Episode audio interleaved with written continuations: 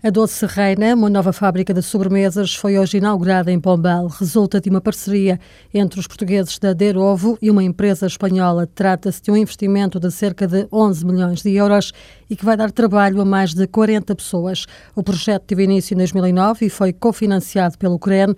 Pudins, flãs de baunilha, leite creme e arroz doce são algumas das sobremesas que fazem parte da emenda da fábrica. Atrair investimento chinês para o setor imobiliário nacional é o primeiro objetivo da missão empresarial Portugal-China.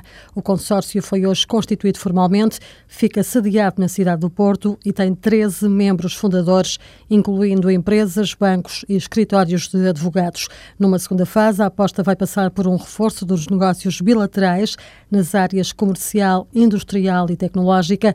Os produtos alimentares portugueses têm tido muita procura na China, casos, por exemplo, do vinho e do azeite.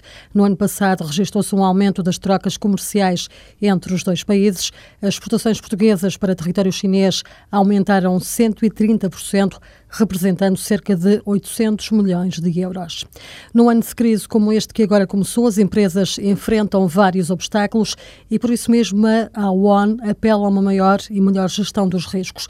Pedro Peralva, diretor-geral da consultora, considera que um dos problemas que é preciso saber gerir é a motivação dos trabalhadores. Estamos a falar numa lógica de gestão de talento, de desenvolvimento de talento e de criar o espaço, a criar as oportunidades para que as pessoas estejam realmente num ano tão difícil como este, uh, muito focados no sentido de acompanhar e de executarem as estratégias que cada uma das organizações uh, desenvolvem. Esse claramente é um, é um risco, portanto, que as pessoas com tudo aquilo que se passa em Portugal, com tudo aquilo com certeza que têm amigos e familiares a passar, vai causar um impacto negativo que se vai refletir claramente não só sobre os níveis de produtividade, mas até o próprio ambiente social que nós vamos viver. Outro risco acrescido. Vamos ter aqui uma, um crescimento dos incobráveis, eh, uma mora, crescimento da mora em termos dos pagamentos e, portanto, enfim, não é só realmente ter os clientes, não é só, enfim, reter os clientes, mas também é garantir a capacidade de cobrança dos serviços que são prestados e dos produtos que são vendidos. Tendo em conta este e outros entraves que possam surgir, Pedro Penalva aconselha a uma gestão pensada dos riscos. Este tema de gestão de risco é um tema absolutamente estratégico para a vida das organizações